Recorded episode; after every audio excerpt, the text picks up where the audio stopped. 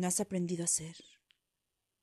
Es entrar solo en una casa ajena, de estancias rencorosas, y no sentir el frío del hogar apagado. Hablar con el retrato de un ausente y dar cuerda al reloj que ha de matarte. No has aprendido a ser. Es ir de noche guiado por un ciego y llegar al crucero de la cita cuando se fueron ya los que aguardaban y saber que sobre ellos se han cerrado el bosque y las tinieblas para siempre.